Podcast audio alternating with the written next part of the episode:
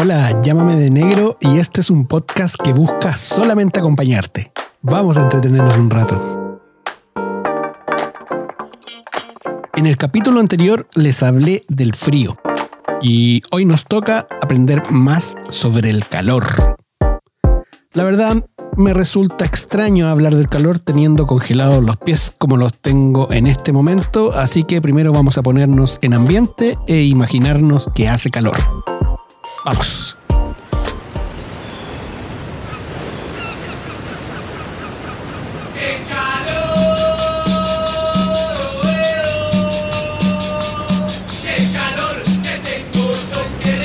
La verdad es que no me refería a eso. Mm, Vamos nuevamente.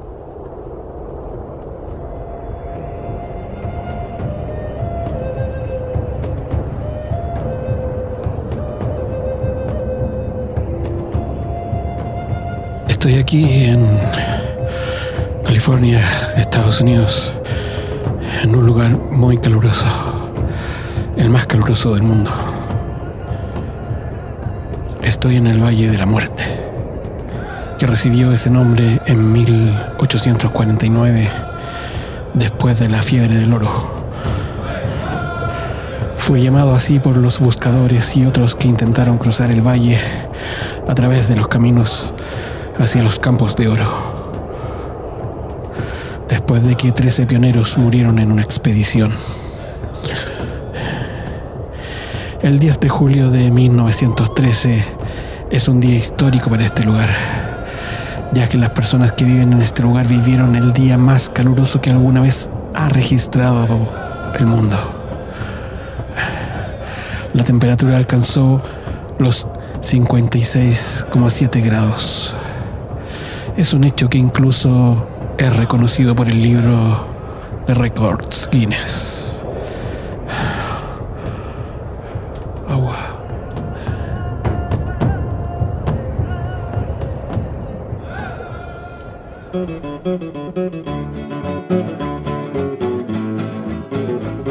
Ya, de vuelta en Chile, ahora me dirijo a la región de Ñuble, exactamente a la comuna de Quillón. Respecto al récord de temperatura máxima en Chile, el 26 de enero del 2017, Quillón, localidad ubicada a mitad de camino entre Chillán y Concepción, batió un récord histórico luego de que sus mediciones marcaran 44.9 grados a la sombra.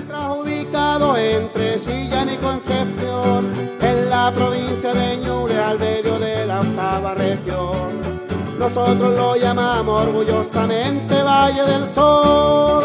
Como te quiero que yo, como te quiero que yo, como te quiero que yo.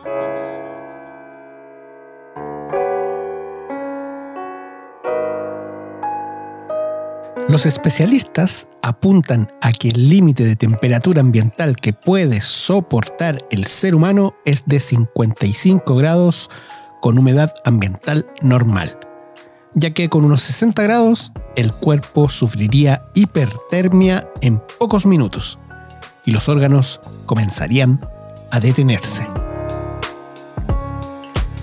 Existe un récord Guinness al respecto. Un hombre llamado Willie Jones ingresó en el Grady Memorial Hospital en Atlanta, Georgia, Estados Unidos, el 10 de julio de 1980, con un golpe de calor en un día en que la temperatura alcanzó los 32.2 grados, con un 44% de humedad. Se encontró que su temperatura era de 46.5 grados. Fue dado de alta a los 24 días. En el capítulo anterior les comenté que soy del team frío. Me desagrada el calor. Por eso invertí en un buen aire acondicionado. En verano me salva la vida. ¡Jefes! ¿Cómo están? Oigan, chequen este dato perturbador. En la antigüedad, los egipcios ya utilizaban sistemas y métodos para reducir el calor. Se utilizaba principalmente en el palacio del faraón, cuyas paredes estaban formadas por enormes bloques de piedra con un peso superior a mil toneladas. Durante la noche, 3.000 esclavos desmantelaban las paredes y acarreaban las piedras al desierto del Sahara. Como el clima desértico es extremo y la temperatura disminuye a niveles muy bajos durante las horas nocturnas, las piedras se enfriaban notablemente. Justo antes de que amaneciera, los esclavos acarreaban de regreso las piedras al palacio y volvían a colocarlas en su sitio.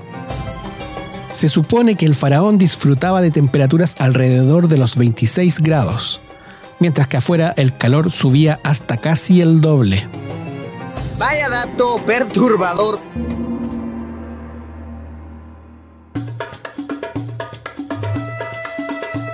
Como contraparte a los métodos para reducir el calor, la calefacción como tal data de la época del Imperio Romano.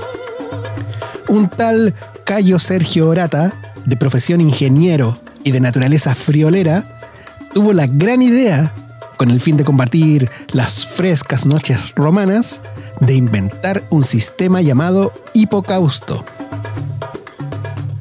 Este consistía en un horno al exterior del edificio, el cual, una vez encendida la leña, el aire caliente producido era llevado por unas canalizaciones situadas debajo del suelo. Un gran invento que hizo prescindir de la rudimentaria chimenea. Bueno, al menos para la población más pudiente de ese momento.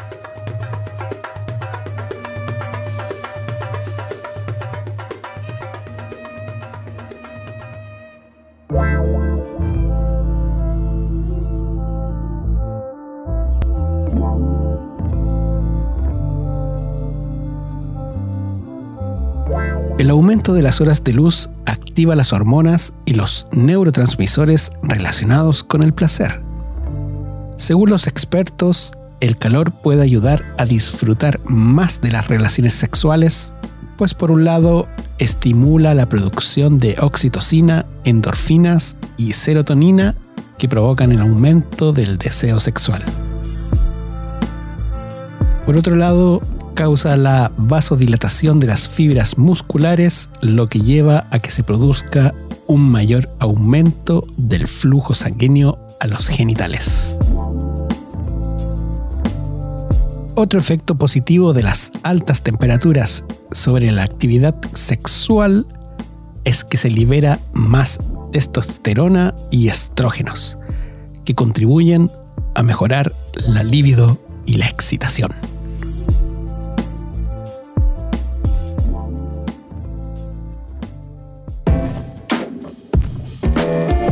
Y así termino el capítulo de hoy. Un caluroso abrazo a todas y todos. Nos acompañamos en el próximo capítulo. Adiós.